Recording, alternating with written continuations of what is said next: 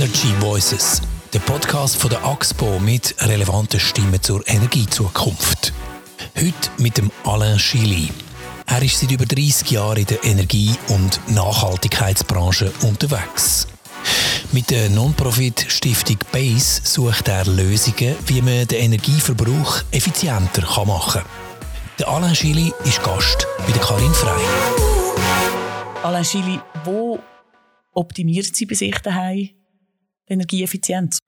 Ich bin glücklich angekommen, ein eigenes Haus, 90-jährig, fast 90-jährig, und wir haben dort das Haus renoviert, energetisch saniert vor 20 Jahren, haben eine neue Wärmepumpe reingemacht, Photovoltaikanlage, solarthermisch und haben jetzt so 70 Prozent einsparen Turbulenzen auf dem Energiemarkt haben im vergangenen Jahr zu grossen Energiesparappellen geführt vom Bund. Und jetzt zeigt sich eben, die Appelle haben wenig genützt. Sparen, das ist nicht angesagt. 10 Prozent hat man so erreichen. Das ist deutlich verfehlt worden. Der Schweizer sei ein Stromsparmuffel, hat den Blick titelt. Ist wirklich das Problem, dass die Leute meinen, sie müssen sparen? Oder der Strom ist einfach immer noch zu billig oder es schenkt noch nicht im Portemonnaie und darum ist es noch nicht so wichtig, obwohl man von Krisen redet. Es hat ganz verschiedene Facetten. Also es sind sicher äh, Datenlage, wenn man von dort anfängt, man hat eigentlich gar nicht gewusst, ob man jetzt wirklich etwas einsparen tut. Also die Einzelnen, die da etwas gemacht haben, das hat man nicht gesehen, weil man fehlt die tagesaktuellen Daten dazu. Dann sparen ist immer, ich muss auf etwas verzichten, ich muss Temperaturen bestellen, gar nicht gewusst, ja, bringt denn das etwas? Also dort war vielleicht auch eine gewisse Zurückhaltung gewesen. Und von den Preisen, ja, ich meine, das hat ja auch gar noch nicht durchgeschlagen, oder? Ich meine, viele haben das gar nicht gespürt, oder? Weil mit dem Energieversorger, die Stromrechnung jetzt dann gleich bleiben. Wenn ich gewusst, dass das entwickelt, also der Handlungsdruck ist eigentlich gar nicht so groß gewesen. Aber, und das ist das, was Sie gesagt haben, das ist, wenn man die Möglichkeit hätte, zu sehen, was man eigentlich verbraucht oder was man spart, also wenn man, wenn man eine Art wie einen Bildschirm hätte, wo man immer sieht, was da geht, dann wäre es viel einfacher für die Leute sparen, weil sie effektiv äh, eine Kontrolle hätten. Das wäre auf jeden Fall gut, wenn man jetzt auch die ganze Digitalisierungsstrategie ein bisschen anschaut, auch ein bisschen vom, vom Bund bzw. auch von der EV mit diesen Smart Meters. Ich meine, dort sagen wir Umsätze bis 2027 und ich denke, dort müssen wir halt einfach ein bisschen forciert, dass man wirklich smarte Messsysteme hat, um genau die Transparenz zu bekommen. Haufen Leute assoziieren ja mit Energieeffizienz. Ui, da muss ich sparen, da habe ich am Schluss weniger oder ich darf weniger brauchen. Das ist aber nicht die richtige Definition von Energieeffizienz. Wie wäre sie richtig? Die richtige Definition ist, dass man eigentlich für den gleichen Nutzen, ob das jetzt eben Kühle, Licht ist, dass man eigentlich dort weniger Energie braucht. Also nicht auf etwas verzichten, sondern gleichen Nutzen. Also das heißt, wenn es um Effizienz geht, geht es eigentlich, wenn man es genau anschaut, nicht darum, etwas weniger zu haben, sondern etwas zu optimieren. Jetzt denke ich eben an Industrieprozesse oder Firmen oder Technologie etc. Kann der Kleinbürger auch etwas tun, also etwas sparen, ohne dass er weniger hat am Ende? Ja, selbstverständlich. Also ich das Beispiel jetzt von meinem Haus, also wenn man jetzt mal ganz im privaten Umfeld ist, wo jeder etwas machen kann, äh, wenn man nur schon denkt, dass Waschmaschinen und Tumbler in der Gesamtschweiz 3% vom Stromverbrauch ausmachen. Und äh, da gibt es ganz verschiedene Klassen von Geräten, also die besten Klassen gegenüber einer schlechten oder schlechteren, die kann man bis zu 20, 30, sogar bis zu 50 Prozent Unterschied machen. Und wenn man das dann umrechnet, ist das ein recht namhafter Beitrag.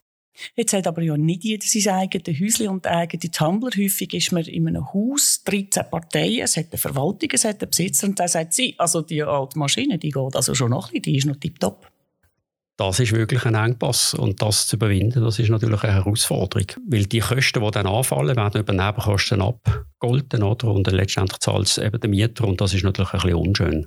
Und wenn man diese Transparenz hat, würde vielleicht möglicherweise irgendwann sogar der Mieter im Vermieter ein Brief schreiben und sagen, hey, könntest sparen und mir auch. Der Kurt Ecker, Nationalrat der Grünen, der hat in einer Medienmitteilung von der Partei Folgendes gesagt.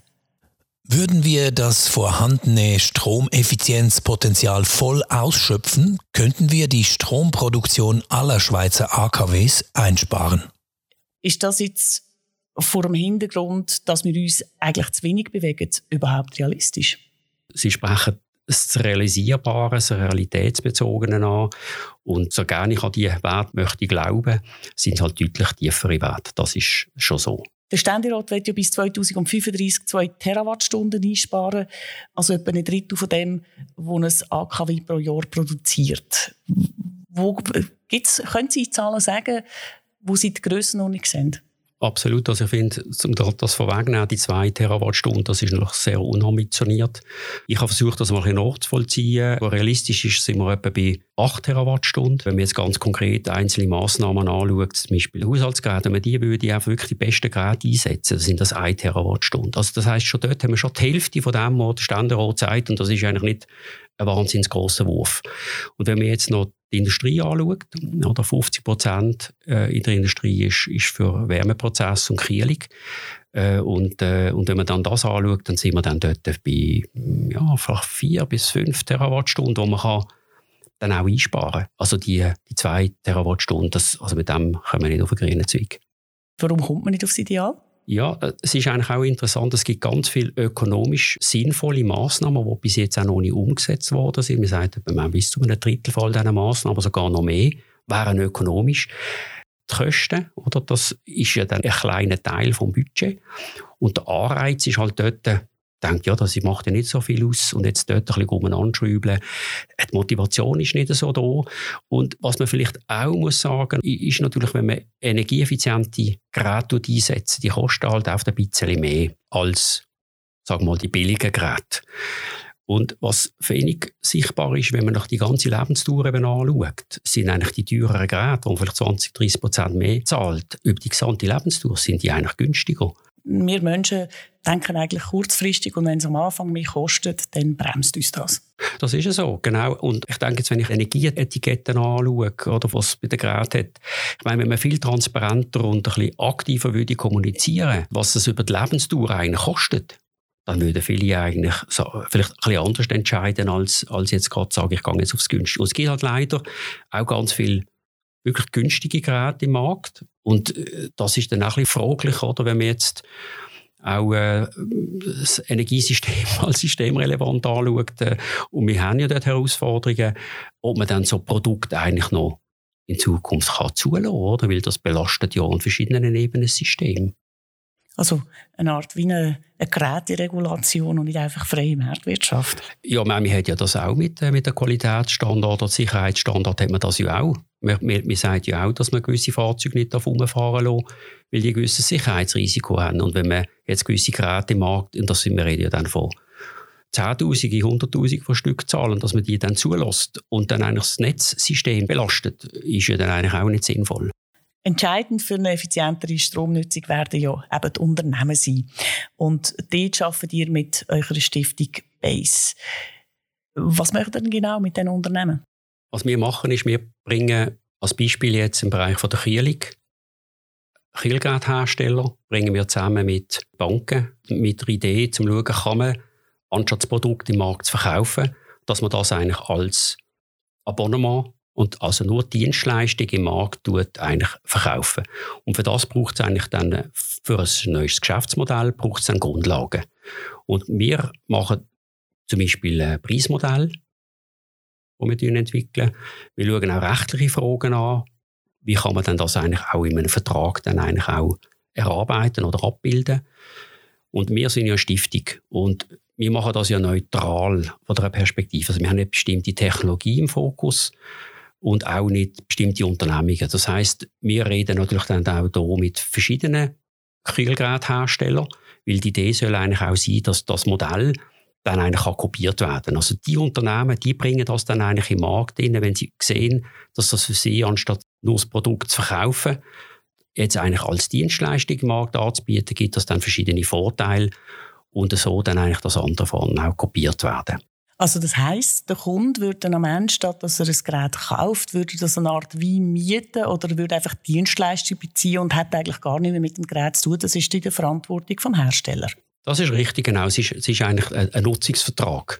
Oder nur die Nutzung. Also es ist dann eigentlich, ähm, wie sagt am Servitationsmodell oder Pay-per-Use. Englisch gibt es leider keinen deutschen äh, Ausdruck, wo man dann eigentlich dann das der Kunde nur Nutzung hat. Und das ist eigentlich wie ein, ein Monatsabonnement, ein Jahresabonnement, das er bei diesem Unternehmen dann hat. Jetzt ist ja das aber nichts Neues. Also gerade so Technologiefirmen machen ja das schon. Siemens zum Beispiel. Das ist richtig. Oder? Wir haben ja eigentlich jetzt gerade äh, das Beispiel im Kielbereich, wo wir die Plattform Cooling as a Service, das ist eine Plattform, die wir aufgebaut haben. Dort ist ABB auch dabei, da ist ein Belimo, da sind grosse Unternehmen auch schon dabei.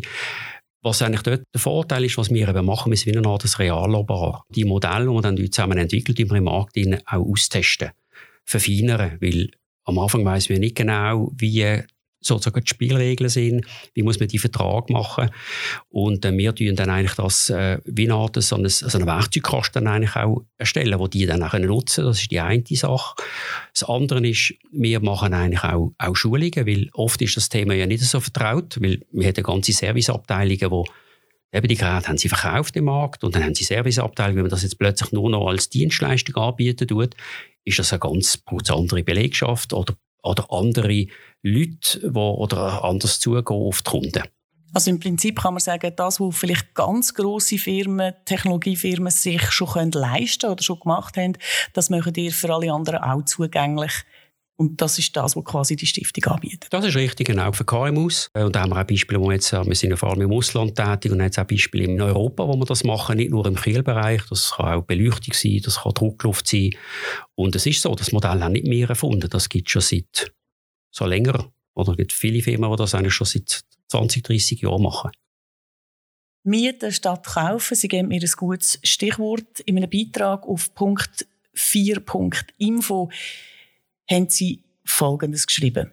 Die Energiewende ist nur mit einer Steigerung der Energieeffizienz zu schaffen. Doch die nötigen Investitionen sind hoch. Der Ertrag fällt erst in der Zukunft an. Das Finanzierungsmodell von Base bietet auch für KMUs eine Lösung. Was sagen Sie denen, die sagen, ja, steht jetzt nicht so oberst auf der Prioritätenliste? Das ist sicher immer eine Herausforderung. Das ist ja eigentlich auch eine unternehmerische Frage. Der Vorteil ist jetzt, wenn man jetzt so ein Pay-per-Use-Modell hat oder Servitation, dass eigentlich alles eigentlich aus einer Hand kommt. Also ich muss mich eigentlich nicht mehr auf die Optimierung eigentlich kümmern. Ich kann eben ein Abonnement, ähm, auch jetzt, wenn es jetzt um Ersatz von der Geräte geht, wenn etwas ist, wir haben ja heute mit der Digitalisierung die Möglichkeit, das alles fern zu überwachen, dass hat man halt die Informationen. Ich als Nutzer habe dann auch genau eine Information, was ich verbrauche. Also ich habe da ganz viele Vorteile, gerade wie sich jetzt der Markt dann auch entwickelt für mehr komplexere Systeme. Und das ist nach dieser Servitation bietet eigentlich dort auch eine gute Lösung. Das haben Sie ja bis jetzt im Ausland gemacht. Dort haben Sie schon verschiedene Projekte gemacht. Ihr seid aber eigentlich eine Schweizer Stiftung. Wieso sind ihr überhaupt ins Ausland? Es gibt doch genug zu bei uns. Das ist richtig. Die Gründung von, von der Stiftung Base ist, geht ja 21 Jahre zurück und das ist eigentlich aus dem UN-Umweltprogramm entstanden, wo man gesehen hat, mit einem sehr starken Technologiefokus und man braucht vielleicht auch noch ein bisschen, ein bisschen die Finanz- der Finanzfokus. Und das ist dann vor allem dazu mal noch sehr stark im Ausland, als Entwicklungsländer, Schwellenländer, wo wir da ja viele Programme und Plattformen aufgebaut haben. Was wäre so ein typisches Erfolgsmodell, das wir im Ausland gemacht haben? Ein typisches Erfolgsmodell ist Cooling as a Service äh, Initiative. Die haben wir 2018 haben wir die gestartet und haben drei Jahre das aufgebaut. Und jetzt sind jetzt über 60 Firmen eigentlich auch dort aktiv dabei und es haben mehrere haben dann komplett ihr Geschäftsmodell umgestellt von nicht Produkt zu verkaufen, sondern nur noch Dienstleistung. Also Klimaanlagen? Das ist eine Klimaanlage, genau. Und wenn wir beim Thema Energieeffizienz sind, wir haben das jetzt auch nach, nachvollziehen, dass, dass zum Teil bis zu 25 Prozent Energie einsparen durch den Einsatz. Und das ist für KMUs. Die Kunden sind eigentlich KMUs gewesen, ähm, Einkaufszentren, Spitäler, die das eigentlich einsetzen. Das Ziel, das wir haben jetzt für die Schweiz, ist im äh, industriellen und kommerziellen Gebäudebereich, wo wir Kühlen und Heizen eigentlich denken, als Fokus, als Anwendungsfokus. Wir wünschen Ihnen viel Erfolg. Herzlichen Dank fürs Gespräch, Alain Schilling. Energy Voices, der Podcast von der AXPO. Wir freuen uns auf Ihr Feedback via Mail auf podcast.axpo.com oder via Twitter unter dem Hashtag Energy Voices.